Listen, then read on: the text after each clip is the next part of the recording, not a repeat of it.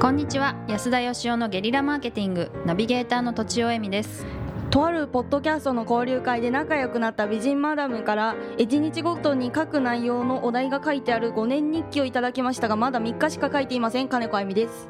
安田義雄です。はい。それでは本日はフリーターの20代の方から質問いただいております。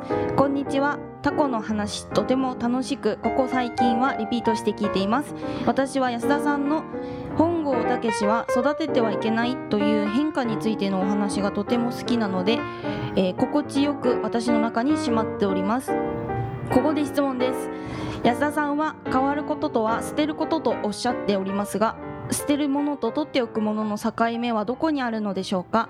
また捨てるべきもの取っておくべきものにも境目はあるのでしょうか、えべきものとは後に振り返ってみなければわからないものなのでしょうか？よろしくお願いします。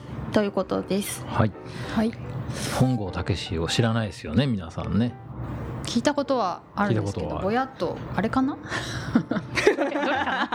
本郷武史はですねまあ正しくは本郷武史は鍛えてはいけないっていう、鍛えてはいけない、はい、本の込み出しだったと思うんですけど、はい。うん。うんあの仮面ライダー僕が子供の頃の仮面ライダー1号に変身する前の人間が本郷武史というんですね、ショッカーに捕まって改造人間にされてえー。で仮面ライダーになるんですよ。はい。え元は悪の組織だったんですね。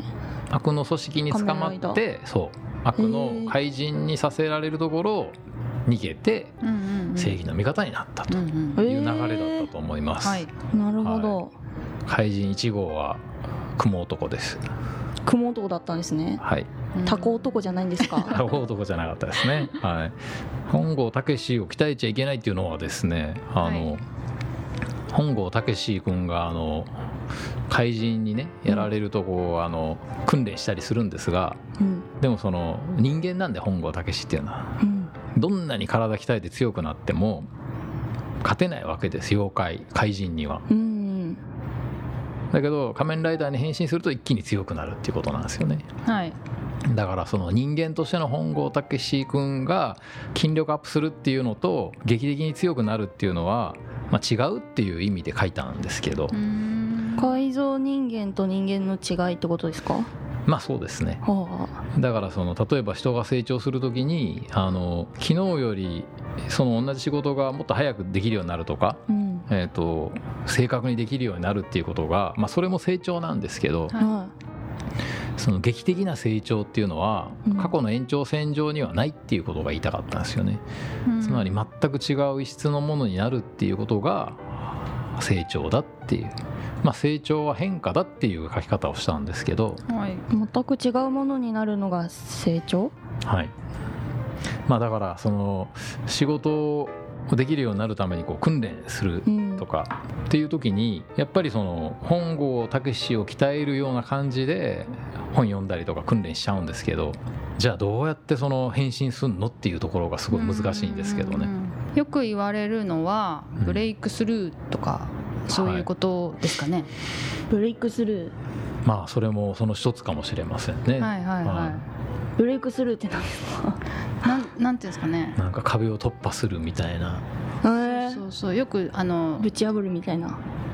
人工知能の最近のディープラーニングとかでも言われますけどずっとなんかちょちょっとちょっとの改善をやってたけど、うん。うん。一気に何かバーンとこう新しい技術がはあの見つけられるとそこでわーっとまた何倍にも広がるみたいな。うーん。その一つのきっかけみたいな。本当にもう壁をぶち破るって感じの例えばこうあの動物とかを狩りしてね狩猟するのが上手くなるっていうのと、うん。農業を始めるっていうのは全然違うじゃないですか。うん。うん、そういう変化、同じ食べていくっていう目的でもは全然違う方向にはい。あるってことですね、ああベクトルが違うというなかああなるほい、ど。例えばこう売り上げっていうことでいくと商品説明がすごく上手になるっていうのが、まあうん。本郷武史君が鍛えられた状態で、うん。そうじゃなくてもうその売り方自体を劇的に変えちゃって営業する必要すらなくしちゃうっていうそれがまあ変身っていうことですかね。は安田さんがすごい得意そうなところですよね。僕はあの得意っていうか努力が嫌いなだけなんで。そう地道な努力をやってられないと。やってられないっていうやかってるんじゃないんですか、やってますよね。ね。いややってないですね地道な努力は、うん、まあ努力の定義によるんでしょうけどね。確かに。でこの質問のははいに戻りましょうか。あの取っておく捨てていいものと捨てちゃいけないものの境目がどこにあるかっていうことですよね。そういうのに書いてありますね。はい。どう思いますかとちおさんは？うん。え？捨てるものと捨てない。でも安田さんがよくおっしゃっていることをはい。すごく最近身に染みているんですが、お。その来た仕事を全部受けるべきではないと。うん。やっぱり自分があの自分が好きなことだったり、うん。まあ、あのやりたいことを選んででやりたくないことは無理してやっても、うん。あんまりいい方向に行かないよみたいなことは思ってますけどね、はい。つまり好き嫌いで、えー選ぶのも一つかなと思いますが。なるほど。好き嫌い好きなものは残す。残す。捨てるものは嫌いなもの。とか好きなもの目指したものとつながっていないもの。うん。うーん。そうまあいうこなんかとなんだ。ね、何でも捨てちゃえっていうタイプなんですけどうん、じゃあ友達捨てていいのかとかよく言われるんですけどおあのそういえばなんかあの片付けの魔法みたいな本流行ったじゃないですか。あ女の人の。こんまりさんなんだっけ、はい。なんだっけ？あのときめきときめくなんか お洋服捨てる時に お洋服眺めてみてうん。ときめかないやつは全部捨てちゃう、はいはいはい。ときめくやつは残すっていう、はい。まあ、それもだから捨てるか捨てないかの一つの基準で、うん。その基準がとっても素敵だから世界的に流行ったんだと思うんですけど、はい。うん。僕はあのあんまり考えずにどんどん捨てちゃっていいと思うんですけどうん。捨てちゃって後で捨てなきゃよかったっていうものってあんまないと思うんですよね。うん。なぜかっていうとこうこれは僕のこう人生経験則なんでうん。証明するのは難しいんですけど結局本当に大事なものは残ると。どんなに捨てようと思っても捨てれないっていう。戻ってきちゃうってことですか？持ってきちゃうっていううん。で意外とあの自分がすっごいこれだけはって思ってこう握りしめてたもんがうん。例えば子供の頃すごい大事なもんだったもんがうん。今目の前に並べてみるとガラクタみたいになってるのと一緒でうん。やっぱ今の自分がすごく大事だと思ってるもんって後でなんか手を開いてみると結構石ころみたいなもんだったりするんで、えそれっては変な話ですけど、はい。人間とかもそうですか？い、それは今あの誰を思い浮かべてる？人間関係ってことです人か間とか、うんうんうん、人間関係とかもその彼とは付き合おうとか、うん。彼とは付き合わないとかこいつは切ってしまおうとかって考えなくても、うん。本当に大事な人間関係って長い間会ってなくても残ると思うし、うん。切ろうと思っても切れないもんだと思いますけどね。うん。だからなんか絶対なんかこの人とは切れないようにしようみたいな努力は別に必要ないしうん。なんかそのものとかうん。もあるいは一番は多分自分がやってきた習慣とか価値観なんでしょうけど、うん。もう100%捨てるつもりでいた方がうまくいくと思いますけどね僕は。う ん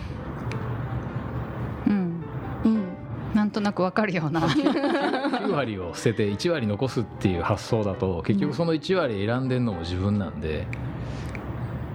後悔する？後悔するんじゃなくて結局劇的な変化が起きないっていうことですよね。はあそんな境目なんて気にししないではい。もう全部手にしたものポイポイ捨てちゃうとそうですね。で気づいたらでも残ってるものがあるよってこと本ですね、当に大事なものはやっぱり捨てようとしても捨てられないっていうのがなんか自分が行き着いた結論ですけどね。ううん。んじゃあ境目研究家であるのにうん。境目はないって感じですか？厳しい厳しいご指摘ですよ。